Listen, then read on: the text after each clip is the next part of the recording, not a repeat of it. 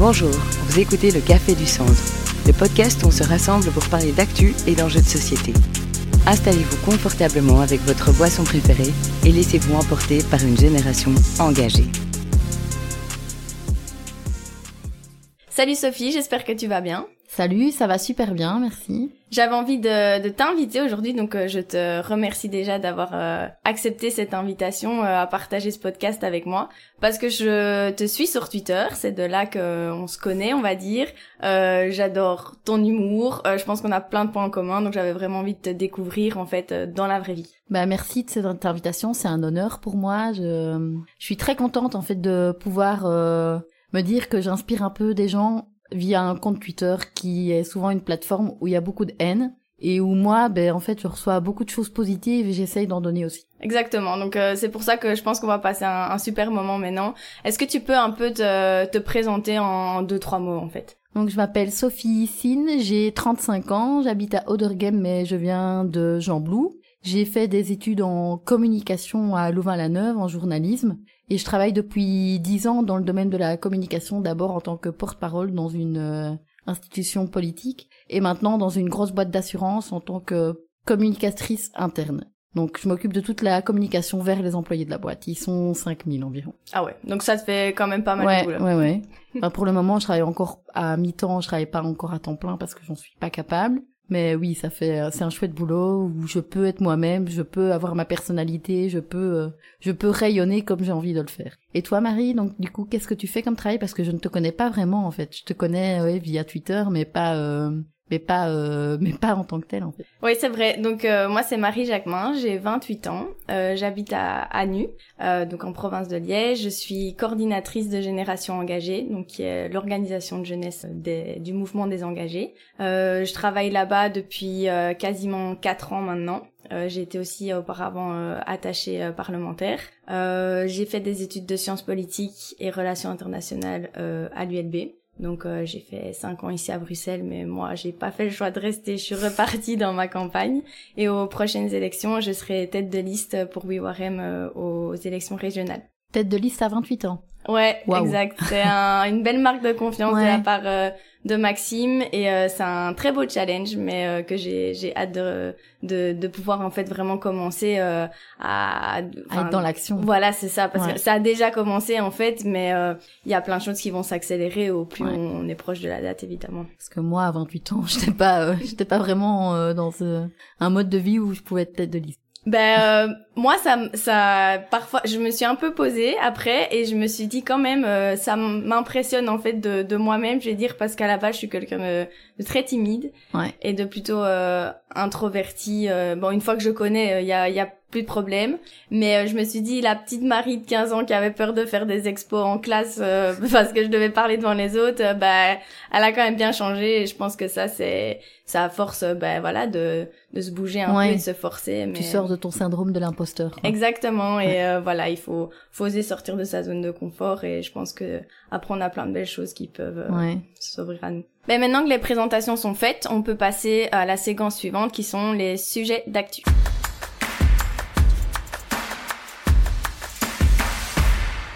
Bah, du coup, euh, je vais te proposer de commencer en, en, première et de nous dévoiler le sujet d'actu que tu as choisi. Voilà, l'actualité, elle est pas très fun ces derniers jours.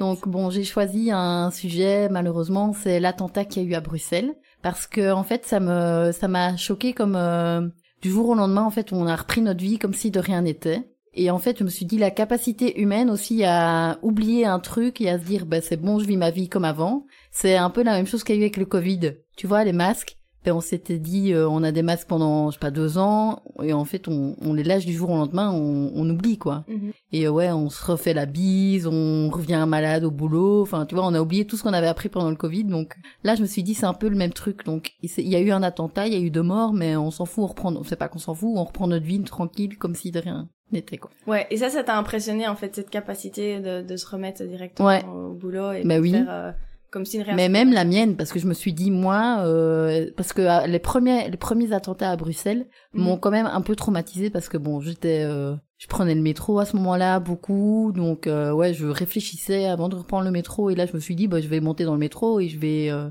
faire, euh, enfin ça, ça, va pas me travailler quoi. Ce qui me travaille plus dans le métro, c'est comment je vais sortir, comment je vais rentrer quoi. Ouais, exact. Mais moi, euh, aux premiers attentats à Bruxelles aussi et à, à Zaventem, euh, j'étais aussi à Bruxelles parce que j'étais étudiante donc à ce moment-là.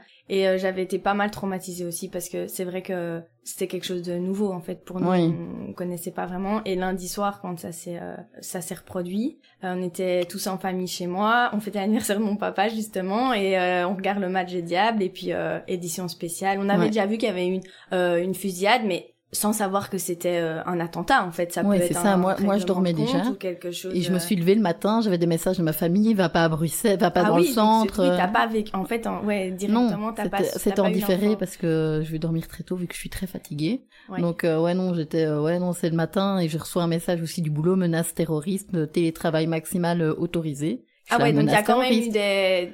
quelque chose qui a été fait au niveau du boulot. Ouais, ouais, ouais. On nous a autorisé à tous télétravailler pendant deux jours. Ah ouais. Ouais, euh, et donc on, nous, on doit aller au boulot deux jours par semaine. Et donc les gens ont pu décaler leur jour de présence au bureau euh, et pas y aller mardi ou mercredi, aller d'autres jours du coup. On est des consignes, ouais. Bah, j'avoue que moi, une bonne partie de la nuit, j'ai regardé l'édition spéciale et je me suis dit, ça a pas recommencé quoi. Parce que je pense que ça, ça avait déjà été une privation de liberté et puis toutes ces familles qui ont perdu un membre de, de la leur. Enfin, c'est compliqué quoi. C'est vraiment atroce, il y a pas de mots en fait, c'était horrible. Et je me suis dit la boule au ventre en fait, en plus qu'on on ne savait plus localiser un moment le terroriste, je me suis dit s'il s'avance vers le stade ou s'il fait de nouvelles victimes, j'avais on avait vraiment peur parce qu'on suivait ça un peu après euh, en temps réel quoi à la oh, télé. horreur. Et je me suis dit euh, Enfin, quel drame quand on veut plus jamais vivre ce Oui, on, on pense à en France, du coup, on se dit, euh, il reste la même chose qu'en France. Directement. Ouais. Euh, j'ai eu le même réflexe que ta famille, je pense, j'ai appelé, enfin, j'ai envoyé des messages à tous mes amis de Bruxelles et en espérant qu'ils étaient en, sécurité, mais on peut jamais être sûr de toute façon et savoir où il va se diriger. Mais euh, ouais, moi aussi, on, on, a dit au boulot le lendemain, on n'y va pas, on va quand même la faire cool euh, mardi, on va voir comment ça va, ça va se passer. Mais euh, je Enfin, moi, personnellement, il y a un peu des traumatismes qui restent, quoi, de, de, c'était en 2016, hein, je pense, ouais. les Oui, 2016, ouais. Ouais. Et donc, euh, voilà, j'espère que maintenant ça va être fini, mais j'ai peur que ça continue, quoi. Ouais, malheureusement, des fous comme ça, je pense qu'il y en aura encore, mais on ne sait rien faire. Enfin, nous, nous-mêmes, euh, personne, individuellement, on ne, sait, on ne sait rien faire contre. Non, c'est ça. Et je pense qu'il faut avoir confiance en nos forces de l'ordre pour ça, nos renseignements, et je pense qu'ils font du beau boulot, et voilà, faut juste être solidaire, en fait. Faut se dire que voilà, on dit que face aux ténèbres, la lumière euh, vaincra toujours. Bah, j'espère. Je pense qu'il faut rester optimiste et, et c'est sûr pas s'arrêter quoi. Il faut continuer. C'est ça. Peut-être que parfois c'est un petit peu trop vite, mais euh, qu'il faut continuer. Donc moi j'ai choisi les attentats à Bruxelles, enfin l'attentat à Bruxelles et toi qu'est-ce que t'as choisi? Ben moi pareil que toi, il y avait l'actu était vraiment euh, atroce en fait. partout on regardait dans le monde, il y a rien qui va et par bonheur, hier soir, une nouvelle est tombée, euh, comme quoi euh, les équipes euh, de France de football, donc les sélections nationales, euh, devaient maintenant prendre le train au lieu de prendre l'avion pour les euh, trajets euh, inférieurs à 3 heures donc de, de, trajet. Donc je trouvais que c'était une très belle avancée parce que souvent je sais qu'il y avait eu la polémique avec le char à voile et tout ça avec le PSG et je pense que c'est super que en fait des des sportifs qui sont suivis par euh, des millions de personnes puissent donner l'exemple comme ça que pour le changement climatique, je pense pour la lutte contre le réchauffement, je crois que c'est super important en fait que des qu'il y ait des porte-paroles de cette envergure-là et montrer euh, l'exemple comme ça en prenant le train à la place de prendre euh, l'avion. Euh, moi en tout cas je me suis dit bah yes on est enfin sur euh, le bon chemin j'espère. Oui. bon maintenant c'est que pour les équipes nationales. J'espère que bientôt les, les clubs pourront faire ça aussi. Et peut-être même euh, au-delà de trois heures parce que je crois que quatre ou cinq heures euh, ça vaut la peine. c'est faisable aussi ouais. Voilà c'est ça. Je pense que ça vaut la peine quand on sait que ça ça consomme enfin ça émet beaucoup moins de, de CO2 de prendre le train que, que l'avion. Mais donc ça, c'était une nouvelle réjouissante. Je me disais, je vais essayer de trouver quelque chose. Ouais, T'as bien dû fouiller pour la trouver, ça. Ouais, ouais, j'ai fouillé. ben, en fait, euh, sur Instagram, je l'ai trouvé. Euh, j'ai vu un petit article qui reprenait ça. Et je trouvais que c'était assez encourageant parce que euh, déjà que l'ambiance est pas au top au niveau du monde là, mais en plus, enfin moi la crise climatique c'est quelque chose qui me me stresse. Ouais, ouais, je trouve que c'est assez anxiogène quand même. Et, et pour surtout les générations qui arrivent là, je pense que c'est quand même quelque chose qui leur cause euh, assez bien de mal-être et je pense qu'il faut quand même y rester euh, vigilant quoi. Oui. Mais maintenant qu'on a fait euh, le tour de l'actu, on va passer à la séquence questionnaire de comptoir.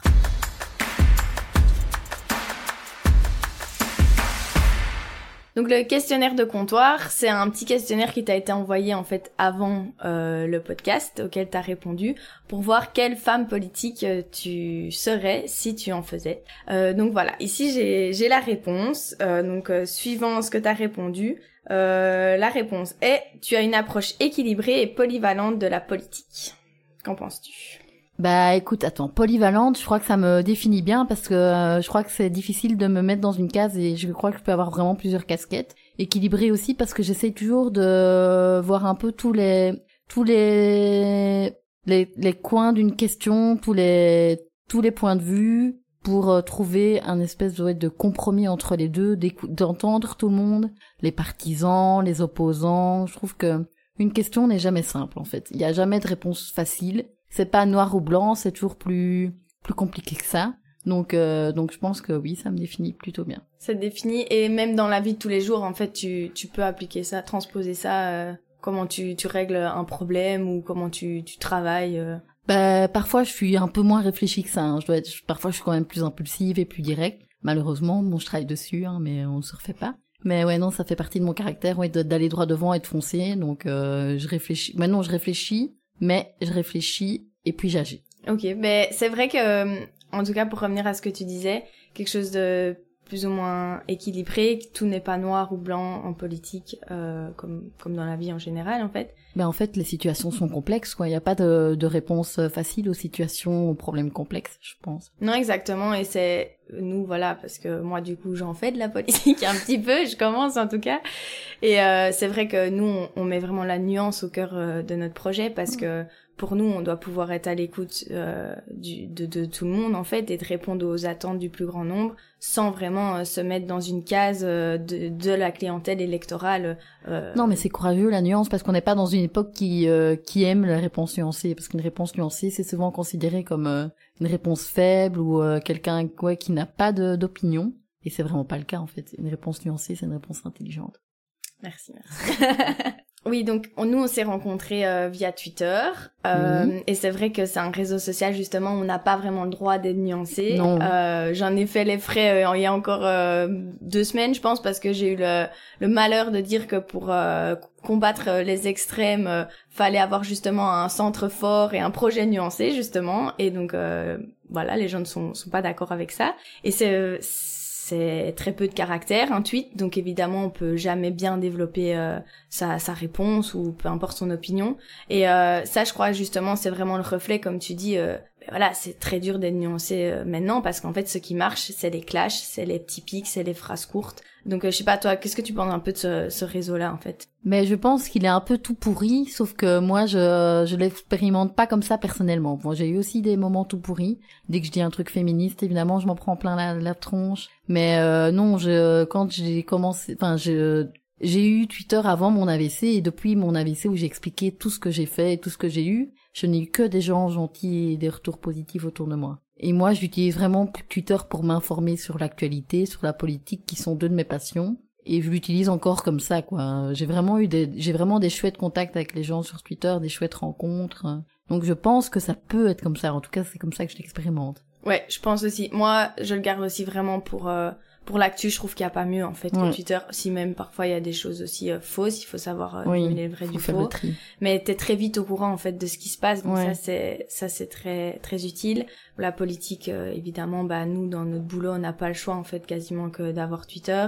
Et puis c'est vrai qu'il y a des belles rencontres et en tout cas des, des beaux échanges au-delà des tweets. On, c'est toujours les mêmes en fait qui reviennent et euh, et puis voilà on choisit de suivre qui on veut on masque ceux qu'on n'aime pas qu'on n'a pas envie de voir et voilà. Je pense qu'on peut aussi en retirer du, du positif mais c'est comme surtout les, les réseaux sociaux et oui, comme dans ça. la vie en fait euh, les réseaux sociaux c'est une vitrine. Faut pas le, faut pas les utiliser euh, pour plus que ça. C'est une vitrine intéressante et c'est un moyen d'information intéressant si tu sais faire la part des choses mais ça fait pas tout. Enfin, les réseaux sociaux peuvent être aussi très dangereux. Ça, il faut être aussi euh, au courant de ça. Ils sont être conscient de ça. Donc moi, je suis consciente de ça. Je je suis pas naïve, mais je les utilise comme euh, ouais comme un moyen positif. Euh, ben, maintenant qu'on a déjà bien échangé, j'ai encore envie de te connaître un petit peu mieux, donc on va passer à la séquence suivante qui est que ferais-tu si tu étais?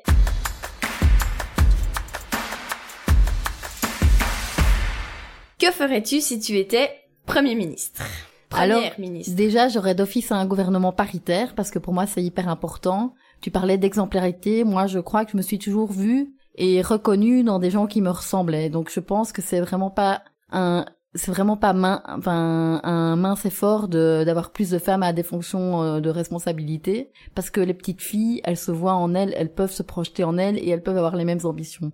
En tout cas, moi, quand j'étais petite, c'est comme ça que j'ai voulu avoir de l'ambition, c'est que j'ai vu des femmes qui me ressemblaient à la télé, à la radio ou à des postes, à certains postes et je me suis dit, ok, je peux faire ça. Donc, euh, la première chose que je ferais, ouais, c'est un gouvernement paritaire, ça c'est sûr. Et la première mesure, ben, ce serait des quotas je pense, euh, dans le monde des entreprises, pour la même raison. Parce qu'en fait, avant de, de, travailler dans les assurances comme je fais ici, j'ai travaillé à la FEB, donc dans le monde des entreprises. Et euh, le monde des entreprises, c'est un monde qui est euh, tellement masculin et qui ressemble pas à la société en fait de maintenant. Et donc, j'aime pas les quotas, mais j'aime bien ce qu'ils font. Je crois que c'est absolument nécessaire d'avoir des quotas dans des conseils d'administration des entreprises non cotées, par exemple, pour qu'il y ait plus de femmes dans ces postes-là, responsabilités, pour qu'il y ait des décisions plus équilibrées dans les entreprises et qu'on ait des entreprises qui ressemblent plus à la société actuelle. Et en plus, c'est prouvé que les entreprises où les femmes sont à des postes de direction, elles fonctionnent mieux. Donc, euh, donc ce serait pas main, enfin, ce serait bien pour aussi le pays d'avoir des entreprises qui fonctionnent mieux, quoi. Ouais, exactement. Ouais, pour le, le gouvernement paritaire, je te, je te rejoins à, 100%, évidemment. Même l'Assemblée, pour moi, oui. si elle pouvait être paritaire, euh, et sans devoir mettre des quotas, en fait, juste parce que les gens sont compétents et, en fait, euh, représentent euh, la moitié des citoyens et des citoyennes. Et en fait, c'est ça qui serait, qui serait merveilleux si on y arrivait. Malheureusement, comme tu le dis, bah, on n'y est pas encore, en fait, donc bah on non, parce que les femmes ont ce syndrome d'imposteur, elles osent pas, elles ont pas confiance en elles.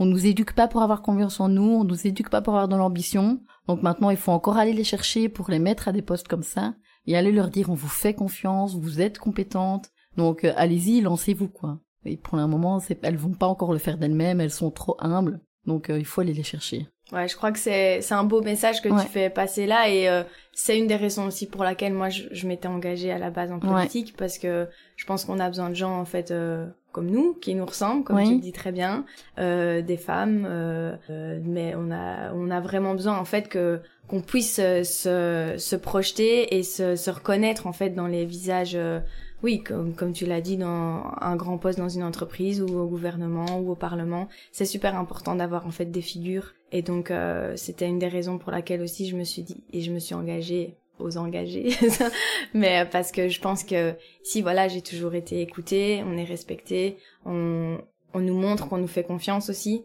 Euh, donc voilà, c'est, je, pense qu'on est sur la bonne voie, mais malheureusement, il y a encore beaucoup de travail euh, dans certaines structures. Il y en a beaucoup dans toute la société, en fait, dans son ensemble. Le chemin n'est pas encore, euh, enfin, tout n'est pas gagné. Hein. Non, non, clairement. Il y a encore beaucoup de travail.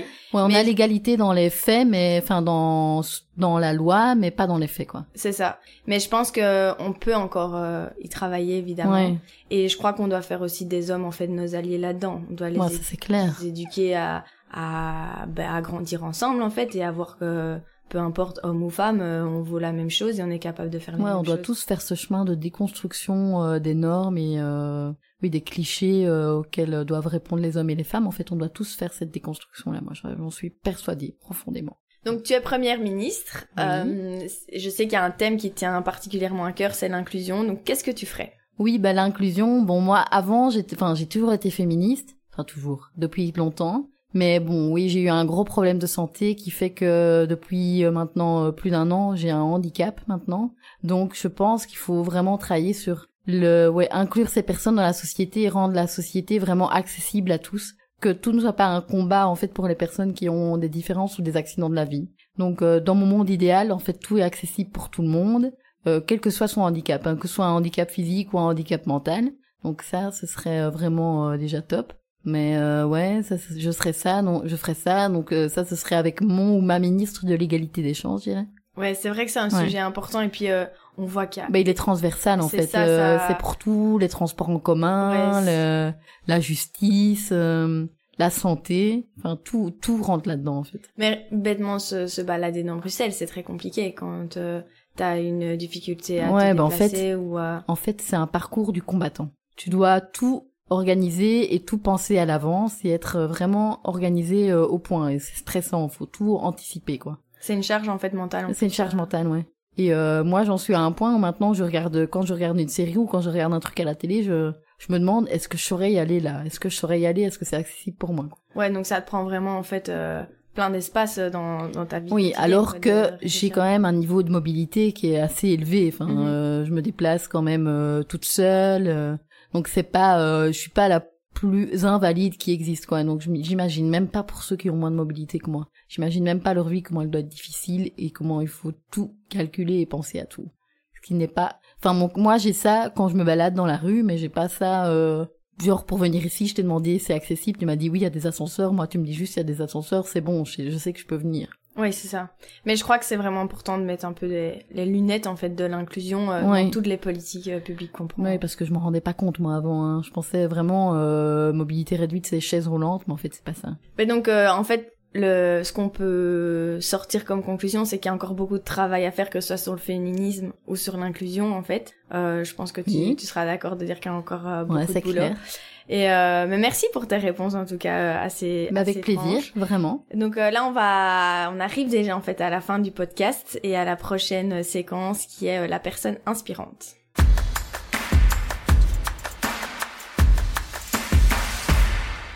Je te laisse commencer si tu veux nous parler d'une personne ou d'une histoire inspirante. Ben moi j'ai une personne qui m'inspire beaucoup, qui m'inspirait beaucoup, surtout quand je travaillais à la FEB. C'était la présidente à l'époque, la première femme présidente de la FEB qui s'appelle Michelle Sioun. C'est une dirigeante d'entreprise en Flandre. Et en fait, euh, elle était vraiment passionnante parce qu'on voyait qu'elle était vraiment passionnée par son entreprise. Elle, euh, elle donnait vraiment beaucoup de choses pour faire évoluer son entreprise sur tous les domaines. Le domaine des ressources humaines, le domaine de la durabilité. Et ça, c'est, je pense, ben, les, les choses auxquelles il faut faire très attention quand on est dirigeant d'une entreprise.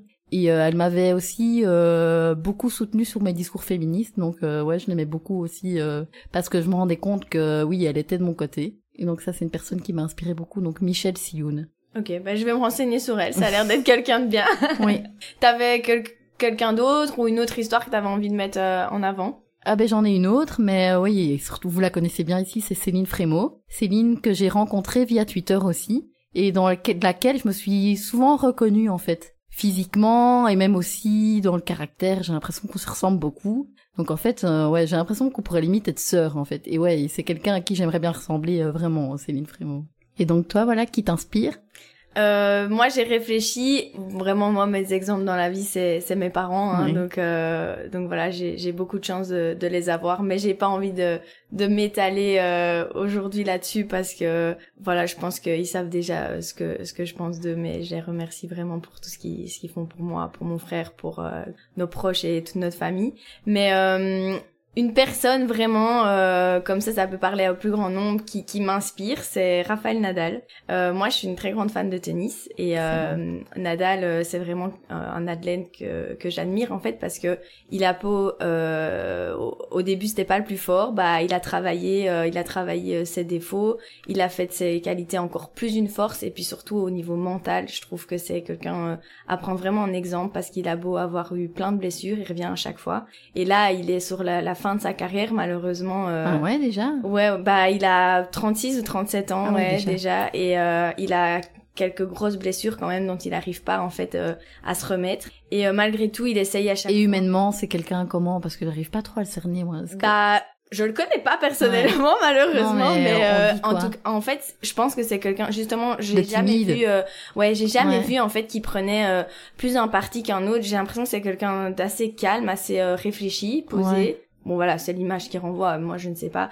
Mais mentalement, je pense que c'est une vraie force en fait de la nature et, j'ai beaucoup d'admiration pour ces gens euh, parce que c'est des, des vies de fous quoi. Euh, athlète professionnel, je pense que si t'as pas le mental, tu tu tu, tu peux pas faire ouais. une aussi grosse carrière. Euh, il a gagné 22 grands chelems, c'est quelque chose que, enfin voilà, moi je gagne un tournoi, je suis déjà contente, mais donc 22 bah, grands chelems. C'est bien à ton niveau aussi. Oui, c'est clair, c'est clair, on peut pas tout faire, mais euh, non non, c'est sûr que, en fait, j'admire beaucoup les gens qui qui se battent en fait pour arriver là où ils veulent, ouais. et ça c'est vraiment, euh, lui c'est c'est vraiment l'exemple même. la force de, caractère. Voilà, c'est ça, de la force de caractère et de se battre, de parfois tomber mais pouvoir te relever. Je trouve que ça c'est important, parce qu'on a discuté un peu avant le podcast, nous deux, on disait, tu disais, quand on veut, on peut, bah pas toujours en fait. Il faut bah avoir euh, tout ce qui est autour. Euh, toutes les circonstances autour de soi pour y arriver. C'est ça. Et je pense que voilà, essayer quand même de faire avec ce qu'on a en fait pour y arriver. Je pense que ça c'est c'est une belle leçon et ce qu'il faut toujours garder en tête quoi. Essayer de donner le maximum et, et faire ce qu'on peut. Si on n'arrive pas là où on voulait, bah c'est qu'on n'a pas eu la chance ou qu'on a d'être bien entouré ou d'avoir la bonne opportunité à ce moment-là. Mais je crois qu'il faut se donner les moyens en tout cas de, de pouvoir euh, faire ce qu'on a. Ben on n'a rien sans rien, ça c'est sûr. Donc euh, oui. Ouais, donc je pense que voilà, et j'aurais pu faire le parallèle avec euh, Serena Williams, qui aussi elle, euh, comme femme, bah c'est la plus grande, hein, c'est la meilleure. Une femme noire en plus. ouais, franchement là-bas, aux États-Unis, elle, a, elle a, elle a ouvert la voie à des milliers de petites filles, comme tu disais, avoir des, des visages sur lesquels s'identifier, c'est important. Et nous, on avait Justine Hénin, Kim Clijsters, c'était très bien aussi, et c'est. Mais bon. Elle nous faisait rater un peu nos examens, mais c'était bien. C'est vrai, c'est vrai, mais je, enfin, ou nous réunir devant la télé et tous regarder, se lever euh, parfois à des heures pas possibles parce qu'elle joue en Australie ou, ou, ou, à New York. Mais euh, c'est vrai que c'est, je pense que c'est des, voilà, il faut, des personnes inspirantes, il y en a plein, mais aujourd'hui j'avais envie un peu de mettre ça. Euh, je pense que pour moi le mental vraiment et pouvoir se donner les capacités d'arriver là où on veut, c'est important. Ben voilà, on arrive déjà euh, à la fin de ce podcast. Je voulais encore te remercier vraiment euh, une nouvelle fois d'avoir accepté cette invitation. C'était très chouette. J'étais très contente de pouvoir euh, te rencontrer en vrai, on va dire, dans, dans la, la vraie vie hors Twitter. donc voilà, merci vraiment. Tu reviens quand tu veux. Tu, tu es la bienvenue. C'était très chouette. J'espère que ça t'a plu cet exercice. Ouais, c'était très chouette. Merci beaucoup de m'avoir invité. C'est toujours un plaisir pour moi de parler, de m'exprimer. C'est mon boulot, mais en même temps, c'est ce que je suis. Donc pour moi, c'est vraiment euh, vraiment chouette. Et si je peux juste dire un truc à ceux qui nous écoutent, c'est en fait euh, on vit en fait dans une société où les gens ont parfois l'impression que ça sert plus à rien, qu'on est on est défaitiste, on dit ben non, il y a plus rien qui va changer. Et moi, je suis fondamentalement convaincu que c'est le contraire, qu'on peut encore faire plein de choses. Donc on peut changer les choses et il faut pas être défaitiste. Euh, forcément, si on est défaitiste, il a rien qui va changer, mais on peut faire bouger les lignes. C'est possible.